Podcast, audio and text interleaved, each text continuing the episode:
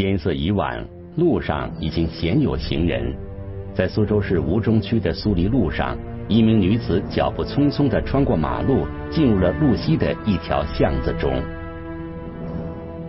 这是一条幽深僻静的巷子，在路灯的映照下，地面被树影笼罩。进入巷子后，女子左看右看，似乎在寻找什么。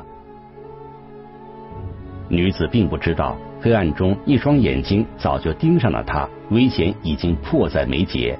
十几秒钟之后，一个黑影突然从道旁窜出，突然窜出来一个人影，从背后靠近他，勒住他的脖子。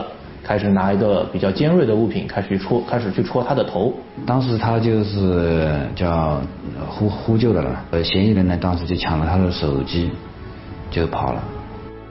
挣脱了对方的束缚，女子拼命的朝巷子口跑去，最终在路人的帮助下报了警。喂，女士，嗯，那女士你跟我讲一下情况啊。那他的手机被人抢去了。把脸都打破了。认没认不认识这个人啊？不认识，不认识，他说不认识，被封起来了。接警后，苏州市公安局吴中分局长桥派出所的民警迅速出警，在苏黎路上，民警见到了惊慌失措的受害人。表面看上去，头部和脸部都有明显伤口，在并且在流血，整个人也是慌慌张张，非常急促不安的样子。他是姓吉，是四十九岁，嗯。正好就在这个案发现场附近的那个大的一个浴场里面，他是一个叫清清洁工，在里面上班。在在哪个地方现场？我们过去看一下。呃，地方上面地方的。朱建啊，完事。手机赶紧走开了。受害女子名叫吉英，民警的到来让她的情绪稍微缓和，她带着民警再次回到了案发的小巷。那个里面是灯光啊、监控条件都不是特别好的，而且当时人人迹也比较罕至，基本上没什么人。那个时候，呃，十一十点左右，那个基本上就没人经过了那边。在民警的耐心询问下，吉英粗略的回忆着事情的经过。啊，躲在这边是一定是。躲在车子边上面。啊，几个人啊？一个人。这个男的女的。还有个男的，那个老太老不可以。你哪你哪边过来的？我从这边过来的。身高都要多多多多高？黄颜色衣服的。身高跟他稍微比稍微矮一点嘛。他是戴着帽子。戴个帽子。戴口，脸是戴着口罩。脸是戴着口罩。嗯。警方调查显示，吉英，江苏淮安人，二零一九年年初来到苏州的吴中区打工。吉英目前在一家洗浴中心做保洁员，他打工的地点就在出事的小巷的东侧。吉英说，他是当晚十点下了班之后，经过小巷时遭遇了抢劫。但是，经过询问，民警发现了一个可疑之处。吉英租住在洗浴中心东侧的一个小区，而事发的小巷呢，则位于洗浴中心的西侧。如果是下夜班回家，那吉英明显是走错了方向。深更半夜，吉英为何独自一人来到了这条小巷里？面对民警的追问，吉英似乎不愿多说。他是有什么难言之隐吗？深夜的小巷里究竟发生了什么？聚焦一线。直击现场。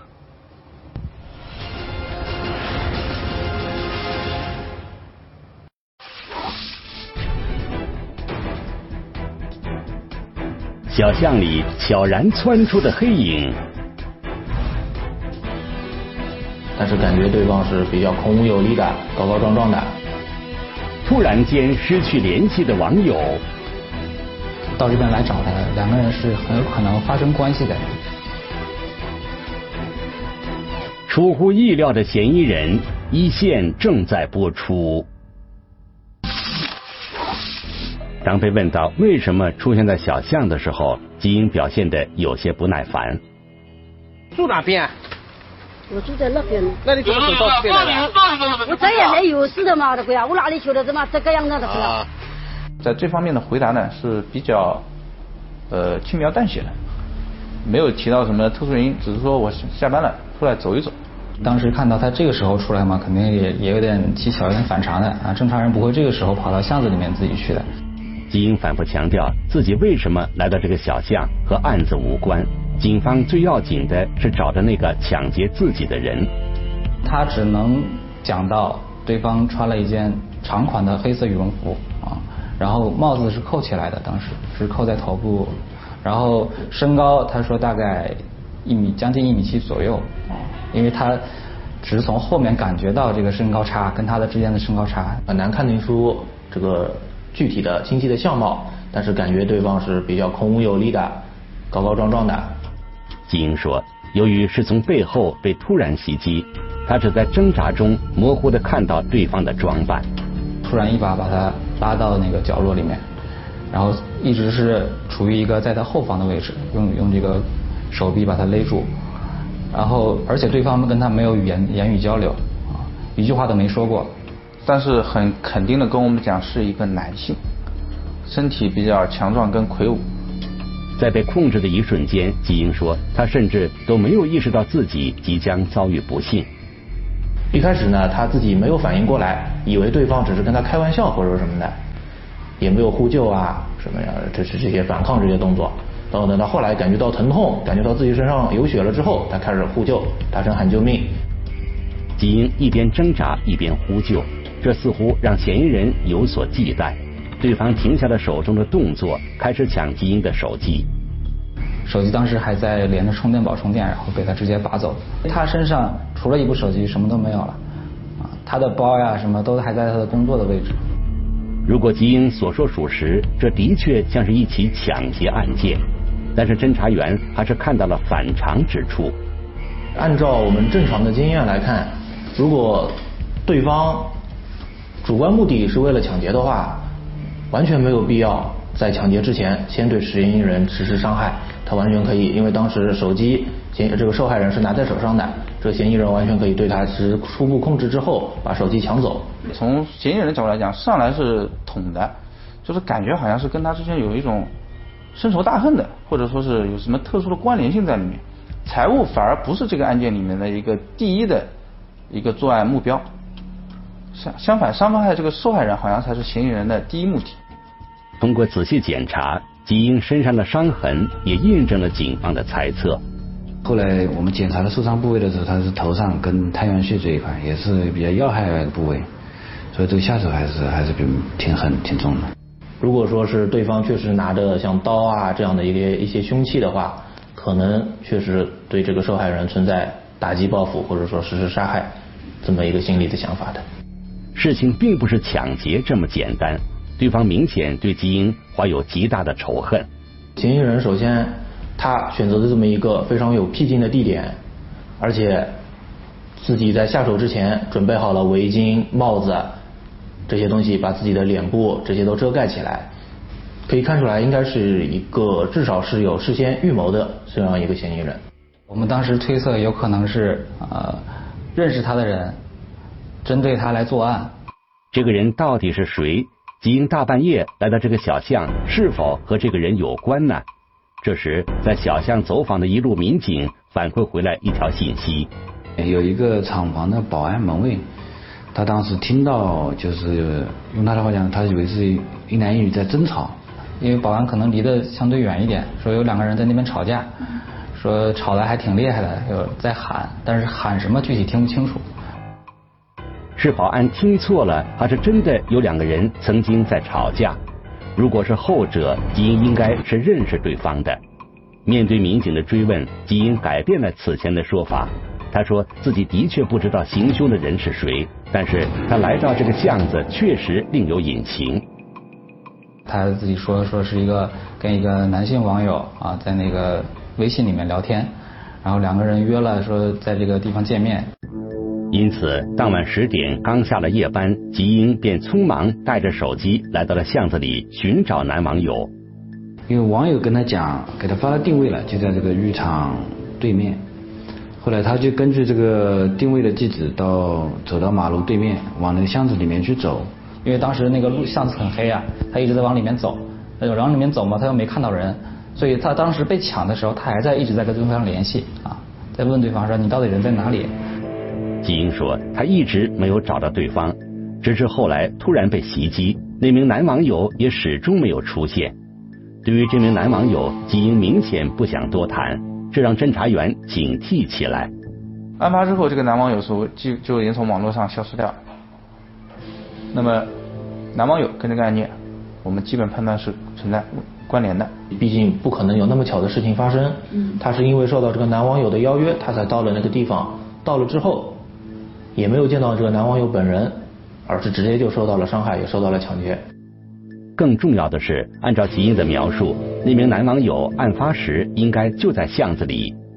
因为这个男网友约他在这个最后案发现场见面的时候，给他的地址是按照这个微信实时定位这么一个方式给他的，所以他是比较确信对方人是已经到了那个位置，他才过去的。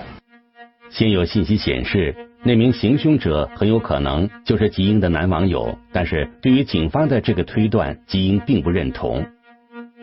嗯，之前也没有发生过矛盾，也没有什么冲突，双方交往一直都是挺正常的，忠厚老实，也没有什么可疑的地方，也没有什么前科劣迹。这个觉得对方也是一个家庭美满，因为也是给他看过自己儿女照片的，对对方身身份也是比较信任的。那么，这名男网友此刻身在何处？对此，吉英提供的信息非常有限。她和这个男网友在聊这个交往聊天期间，没有过语音，对方也没有告诉她这个真实的姓名啊这些东西。对方约了她几次想跟她见面，一直也没见过。吉英说，两人是大概半年前偶然在网络上认识的，通过为普通这个微信摇一摇啊这种方式添加上的好友，在交往过程中呢，对方。自称是一个也是中年男子了，然后呢有男有女有儿有女的，平时都是定居在扬州那边。他之前的微信名字叫君子兰，然后这个男这个男的网友为了迎合他，就是就是跟他聊天的时候嘛，为了迎合他，曾经也把名字改成过这个君子兰。在断断续续的聊天中，两个人逐渐熟络起来。看到过对方在朋友圈或者聊天的时候发过对方自己的照片，或者说儿女的照片。这受害人对对方这个中年男子这个身份也没有什么怀疑。受害人把自己的很多信息呢都已经告诉了这个呃男网友，但男网友也讲了很多，但是男网友讲的是真是假，当时我们就很难判断。很快，两人的关系突飞猛进。吉英说，对方的嘘寒问暖让他感觉很是亲切。除了正常的聊天交友、互相寒暄之外，也确实有一些比较露骨的这些图片啊或者视频。包括在交往过程当中有过这么一些称呼啊这些的。不久，男网友主动提出希望两人能够见面。这个这个男网友一直在约她，约了前后约了大概三四次，一直但也没敢跟这个男网友见面，是因为对方想把她约到扬州去啊，是让她过去找这个男的，所以他一直因为人生地不熟，他一直也不敢去。二零一九年二月二十七日这天，对方再次联系吉英。这次这个男网友说专门过来，专程过来到苏州来找他啊，说想跟他碰个面，说聊了这么久，一直也没见过，呃，所以他就答应了。因为下午呢，当时他同居的那个男友也在家里面，他当时不方便出来，也没有理由出来，所以他就跟网友讲要晚上，晚上因为他正好九点钟要到这个单位去上班。呃，如果按照正常的正常人的思维逻辑啊，就是这个人。到这边来找他，两个人是很有可能发生关系的啊，也就是说约会见面了，属于。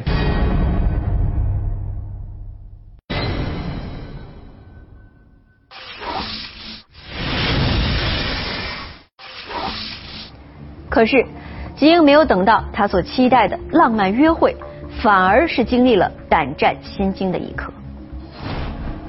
对于警方的推断，他一时难以接受。由于吉英的手机被抢，他又没有记住自己社交软件的账号，警方一时难以通过聊天的内容去寻找这个男网友。但是有一点，吉英很确定，那就是对方当天的确是从扬州过来的。我从下午两点左右，就是在扬州上了这个大巴车，一路上一直在给他跟他共享位置。然后走了一段一段路，还要就是排排位置给他，让他看到说确实是从那个地方赶过来，赶过来跟他见面。这个男网友和吉英的被袭是否有关呢？一切还等待进一步的确认。警方一方面围绕吉英的社会关系展开调查，寻找男网友的下落；另一方面以案发现场为中心，展开了大范围的摸排工作。嫌疑人身份成谜，感觉都不像是一个男性，反而像是一个女性。亲人间异常陌生。最近一两年，这个身体的改变确实很大。出乎意料的嫌疑人，一线正在播出。进一步调查显示，吉英的生活经历并不简单。她成过家，有一个儿子。多年前丈夫去世后，一直没有再婚。在微信啊或者其他网络上，跟不少其他的男子进行这些交友啊聊天。从这个角度来看，他的涉及有人际交往关系，应该还是比较复杂的。符合这个他当时描述的这个约他的这个人，他所谓约他的这个人的体貌特征呢啊，首先是扬州人，然后男性。呃，年龄大概五十岁左右啊。我们当时是就是排查出来两个人的啊。案发当时并没有在苏州啊，所以他们两个我们排除掉了。确认男网友的身份并不容易，警方将视线转向对行凶者的追踪。继续沿着他行走路线往里面走，里面是一个整个的建筑工地啊，就是还在拆迁，刚刚房子拆倒，所以里面是没有任何监控给你看的。案发经过显示，行凶者应该是早有预谋，提前藏匿在巷子中，伺机对吉英进行伤害。警方调转思路，倒查嫌疑人来时的路径。很快，在巷子东侧入口附近的一个监控视频中，警方有了发现。只能看到这个黑白的图像啊，但是呃，好的好的一点是什么？是这一段时间里面只出来这么一个人。所以说，就是嫌疑人的唯一性，这时候体现出来了。穿了一件长款的羽绒服啊，然后面部肯定是蒙起来的，然后帽子是扣在头上的，呃，手里提了一个袋子。这个人应该就是行凶伤害吉英的嫌疑人。视频显示，在案发前的几个小时中，这个人曾经反复多次进出巷子。我们怀疑他确实是应该是在周围踩点，或者说观察地形。这个嫌疑人就是针对受害人有备而来的，应该是反复长时间的，针对的目标就是这个受害人。由于视频影像模糊，嫌疑人的样貌难以看清，但是根据其体貌特征，警方沿路追踪，很快发现了诡异之处。当时虽然说人蒙着面啊，但是我们能看得出来，就是。就是在马路上面有路灯的地方，可以区分颜色啊。那么能看出来蒙面的是一条红色的围巾。所以这个时候就就有一种猜测了，因为就是男人是至少不会用这种红色围巾啊，很少用。这个人的步态啊，是这这些动作啊，感觉都不像是一个男性，反而像是一个女性。难道行凶作案的并非是一名男子？不久，一段清晰的影像浮出水面。在傍晚的时候呢，就到了我们这个叫我们辖区一个叫万达广场，万达广场一楼的一个超市里面，一直追到这个超市里面，然后追到超市里面之后呢，就有了比较清晰的一个图像呢，把这个蒙脸的这个围巾摘下来，这个时候就能看到明显是一个女子了。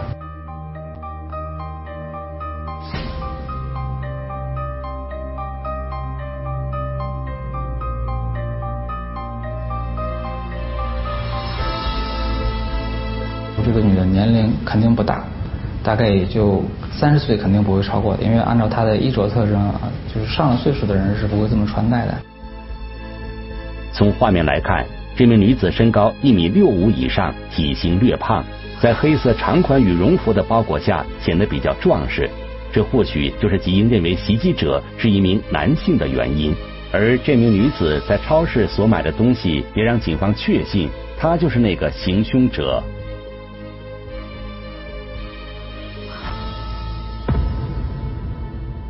在超市一共买了两瓶可乐，然后买了一把剪刀。是买的这把剪刀，会不会就是这个受害人描述当中这个嫌疑人对他实施伤害时手上拿来的那些尖锐的硬物？这名女子是谁？吉英说她并不认识。得到了她的正面监控之后，给这个受害人也是抱着试试看的心态，让他去认认认。然后这个受害人仔细辨认之后，一开始说这个人我们他认不出来，没有什么印象。到底是什么原因让这名女子伤害吉英呢？她和约见吉英的男网友是否有关联？警方有了一种推测，有可能是这个网友的情人呀，或者这个网友的老婆呀，啊，或者网友的女儿啊，发现他这个老公啊跟这个女的有这些不正当的关系啊，对他进行这个打击报复，呃，存在这种可能的。所以说，当时我们的侦查方向也转向啊。就是靠这个往这个人啊，就是他这个所谓的男朋友的关系人这个方面。就在这时，视频追查组的一个发现，让案情变得更加扑朔迷离起来。视频显示，案发前随女子进入巷子的还有一个人。下午的时候，一开始是两个人进出的，应该是一男一女了。男人穿了一件短的夹克，啊，然后当时是应该是牛仔裤，我记得。两个人也是走进巷子，在里面进进出出几次。但是晚上七点左右，两人突然分道扬镳。影像很模糊，两个人有可能产生了争吵，在现场，就是有有一种这个推推搡搡的动作。之后一个人先离开了。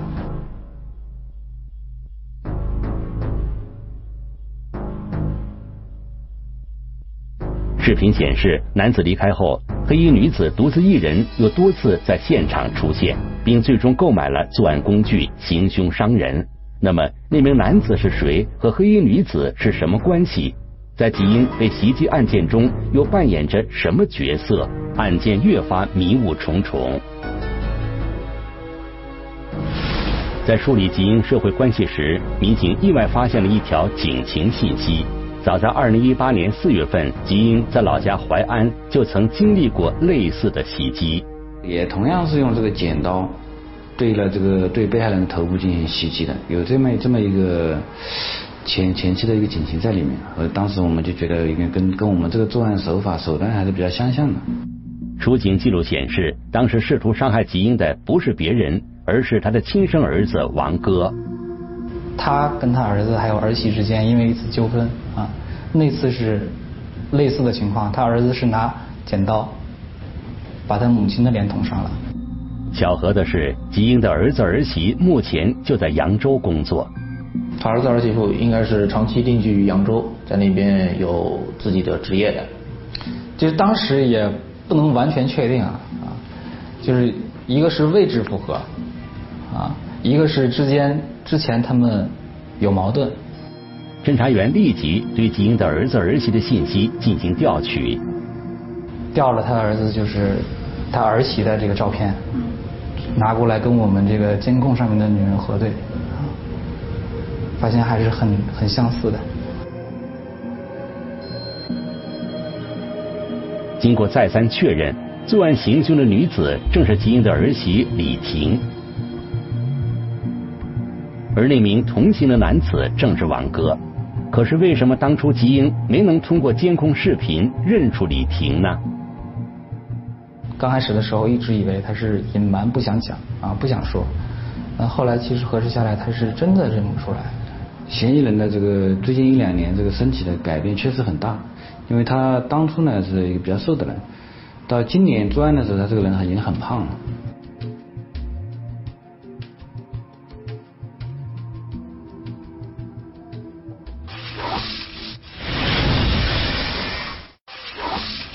二零一九年的三月六日，在江苏扬州，犯罪嫌疑人王哥和李婷，也就是齐英的儿子和儿媳，被吴中警方抓获。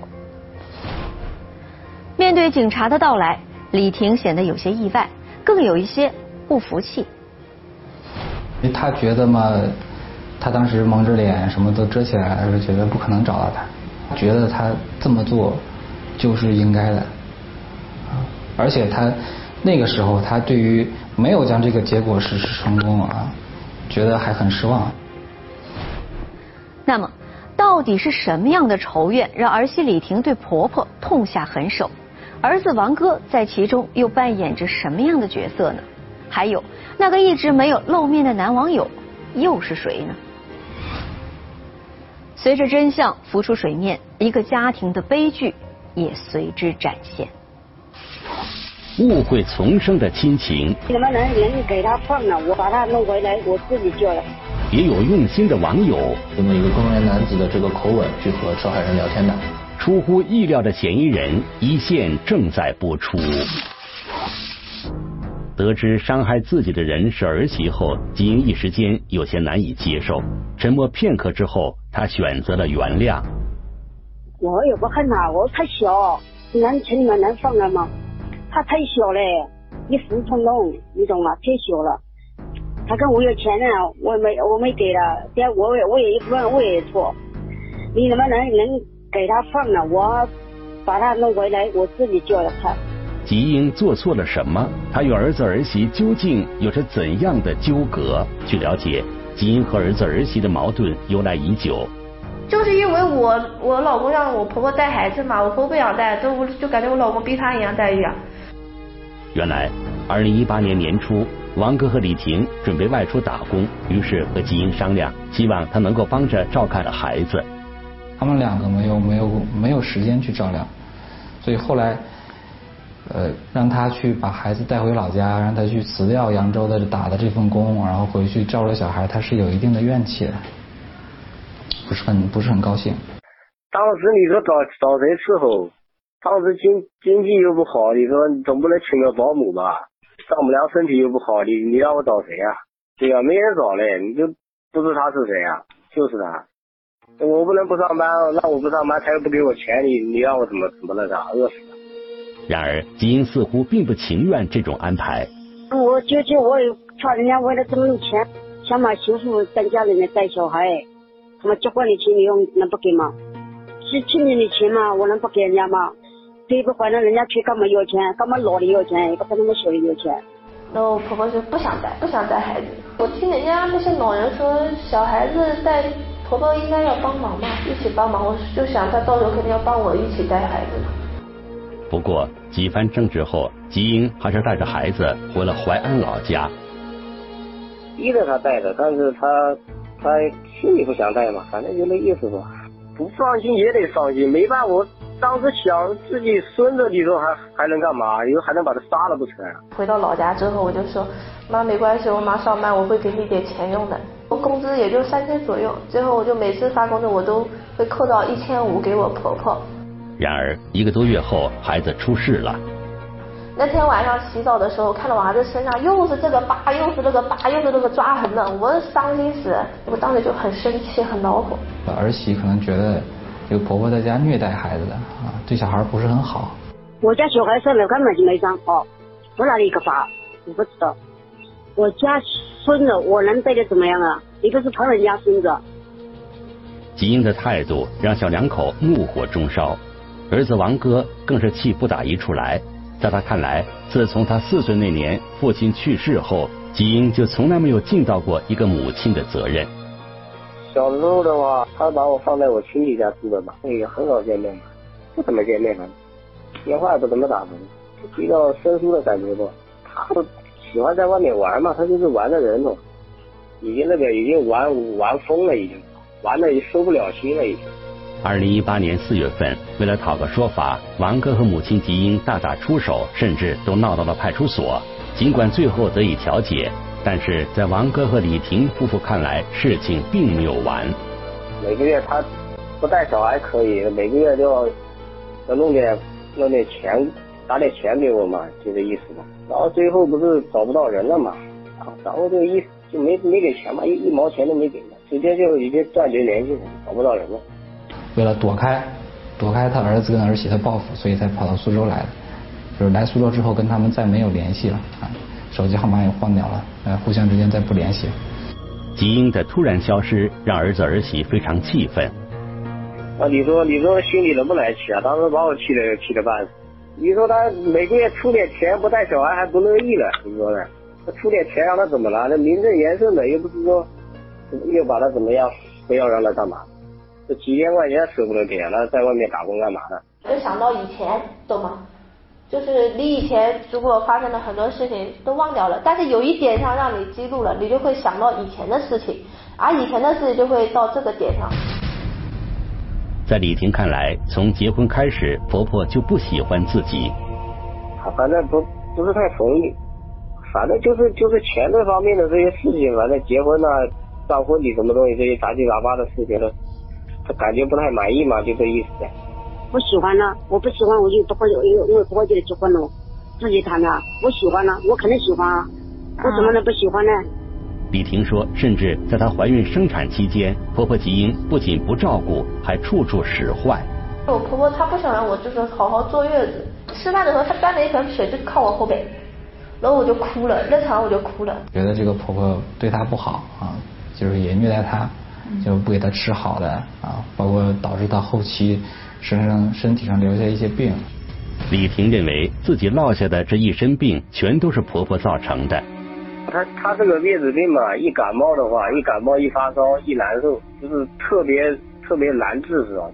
就是一个小感冒就治一个月，一个咳嗽就得咳几个月，然后一直去医院，家里面这些病历本都都几十本。婆媳关系日益恶化，现在婆婆不好好看孩子，并且还不辞而别，这让李婷忍无可忍，她决定找到婆婆讨个说法。发现她这个婆婆比较喜欢网聊。特别是喜欢微微信加附近的人呀，摇一摇呀，他们就抓住了她这个这这一特征，然后就想想到了这个办法，一直是以这么一个公务员男子的这个口吻去和这个受害人聊天的。这期间呢，也伪装的比较到位，这个受害人一直都没有产生疑心。主要是套他住的地方在哪，套套他在哪呢？他跟我说过的，说他在哪。很快，他们就获得了吉英的工作地址。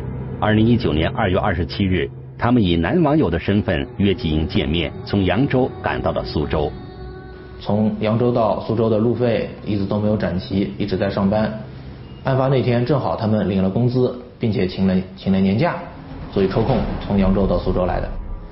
不过到达苏州后，王哥打起了退堂鼓，可能是想到自己毕竟是自己亲生母亲，也可能对这个后果感到畏惧，所以临时放弃了这个想法。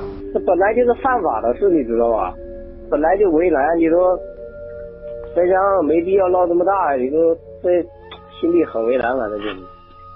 所所以我说最后跟他那个闹完，我就劝他劝不动，我就自己走了嘛。王哥的退缩让李婷更加愤怒。两人分开后，他买好了作案用的剪刀，提前埋伏在巷子里对吉英进行袭击。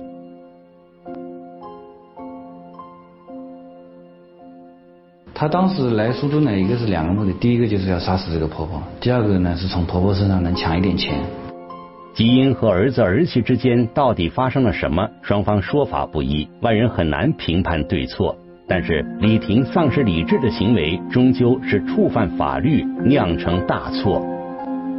包括他最后也跟我们提到，他说：“我本来去的时候，我是想，我是想要置他于死地的，但是。”因为没经历过这种东西，喊了一声，喊了一声救命。他说他我当时就腿软了啊，不敢再去实施了，所以他跑掉了。